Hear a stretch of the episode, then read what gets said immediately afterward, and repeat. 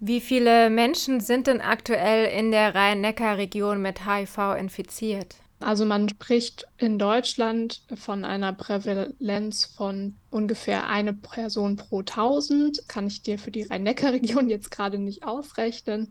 Für Mannheim könnte man sagen etwas über 300. Und ist es eine gleichbleibende Zahl, die ihr über die Jahre beobachtet oder ändert die sich öfter mal? Es gibt jedes Jahr äh, Berichte darüber, wie sich die Zahlen entwickeln. Wir können seit ungefähr 15 Jahren beobachten, dass sich die Neuinfektionen, also dass die sinken. Hm, das ähm, kommt dann immer noch mal auf die Gruppen an, wen man sich anschaut. Zum Beispiel bei den Männern, die Sex mit Männern haben. Das sind so 1000 jetzt im letzten Jahr gewesen. Da sind die Zahlen seit drei Jahren ungefähr stabil. Bei heterosexuellen Menschen und bei Menschen, die sich mit HIV infizieren, indem sie Drogen ähm, spritzen, da sind, beobachten wir einen leichten Anstieg in den letzten Jahren. Okay, also was kann ich tun, um mich nicht anzustecken mit dem HIV-Virus? HIV ist tatsächlich relativ schwer übertragbar. Also da geht es um Spritzenteilen oder eben durch kondomlosen Anal- und Vaginalsex zum Beispiel. Es ist gut, auf jeden Fall mit einem Gleitgel auch zu arbeiten, um kleine Verletzungen zu vermeiden. HIV braucht ja auch immer einen Weg in den Körper.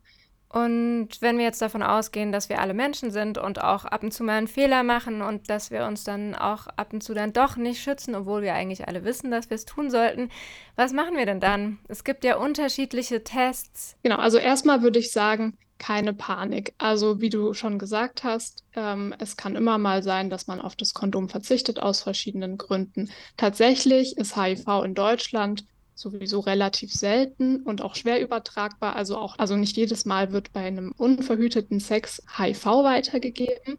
Und dann kommt noch dazu, die meisten Menschen in Deutschland, die HIV-positiv sind, wissen davon, haben ihre Diagnose, sind in Behandlung und haben durch die Behandlung so wenig Viruslast im Körper, dass sie HIV-Viren gar nicht weitergeben können, also andere Menschen nicht infizieren können genau, trotzdem, wenn sowas passiert und man sich Sorgen macht, dann genau kommt es ein bisschen drauf an. Also wenn man tatsächlich von einer risikohaften Situation ausgeht, dann kann man die PEP verwenden, also wie die Pille danach bei Schwangerschaft. Dafür muss man relativ schnell innerhalb von 48 Stunden zum Beispiel in die nächste Notaufnahme, um die verschrieben zu bekommen in vielen Situationen, wo man jetzt nicht wirklich von einem Risiko ausgeht, da würde es Sinn machen, sich einfach so bald wie möglich zu testen.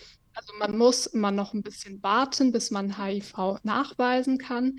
Aber mit einer Beratung dann zu wissen, okay, wann ist es sinnvoll, mich zu testen, sich dann testen lassen. Und ähm, ich habe schon gesagt, keine Panik, ähm, selbst wenn da was Reaktives oder ein positives Testergebnis kommen sollte, dann kann man mit einer frühzeitigen HIV-Therapie genauso gut, in Anführungszeichen, genauso gesund wie HIV-negative Menschen leben. Man hat auch eine durchschnittliche Lebenserwartung. Es ist einfach wichtig, es zu wissen und die Medikamente zu bekommen. Und wie sieht es denn hier aus mit der medizinischen Versorgung, habe ich mich gerade gefragt. Also zum Beispiel, wenn ich jetzt denke, oh, vielleicht habe ich mich angesteckt und dann möchte ich in die Notaufnahme gehen und dieses PEP, glaube ich, heißt das Medikament mhm. gerne nehmen, weiß dann die Notaufnahme, die Leute, die da arbeiten, wissen die Bescheid oder muss ich die dann auch erstmal noch aufklären? Hm, da berichten uns Menschen unterschiedliche Erfahrungen. Also wir haben äh, HIV-Schwerpunktärzte und Praxen. Ähm, das sind auf jeden Fall gute Anlaufstellen. In den Notaufnahmen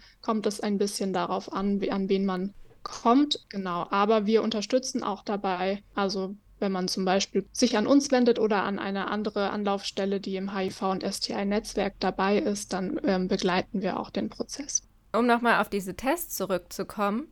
Es gibt mhm. ja welche, die kann ich bei euch in der Beratungsstelle machen, aber es gibt auch welche, die kann ich zu Hause machen. Wo ist da der Unterschied oder ist es einfach, worauf ich mehr Lust habe? Genau, es kommt darauf an, was für einen zugänglich ist. Also die HIV-Selbsttests, die man zu Hause machen kann, ähm, sind auch in Deutschland CE zertifiziert.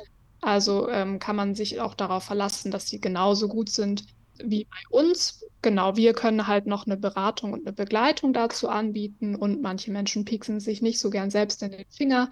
Auch das können wir anbieten, aber von der, sage ich mal, der Sicherheit der Tests her gibt es keinen Unterschied.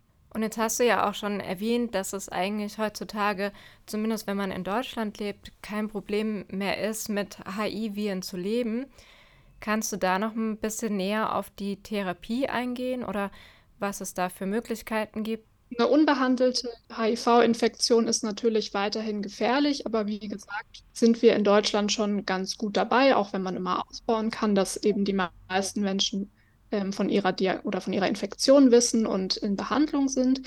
Behandlung ähm, ist eine lebenslange Behandlung, weil HIV nicht geheilt werden kann. Es ist eine chronische Infektion und es ist mittlerweile entweder über Tabletten möglich, die man täglich nimmt, oder auch über Depotspritzen, also alle paar Monate eine Spritze. Und dann, also ist natürlich auch jede Person unterschiedlich, aber man spricht so davon, dass nach Behandlungsbeginn, etwa nach sechs Monaten, die erst so niedrig ist, dass sie dann, dass man HIV dann eben auch nicht weitergeben kann. Und ist es eigentlich was, was vielen Menschen bekannt ist? Also ich glaube, ich lebe da auch in so einer Bubble. Was ist so eure Erfahrung in der Beratungsstelle? Ja, leider ist es noch nicht Allgemeinwissen ähm, geworden. Tatsächlich sagen wir hier in der Region, aber auch in Deutschland, dass man zwar mittlerweile durch die medizinischen Fortschritte mit HIV sehr gut leben kann. Gleichzeitig aber das Problem besteht, dass es viel Unwissen darüber gibt und auch noch viele Vorurteile und Diskriminierung. Also dass Menschen, die sich outen und anderen Menschen eben erzählen, dass sie HIV-positiv sind, viel Ablehnung und auch ja einfach schlechter Behandlung in allen möglichen Lebensbereichen erleben.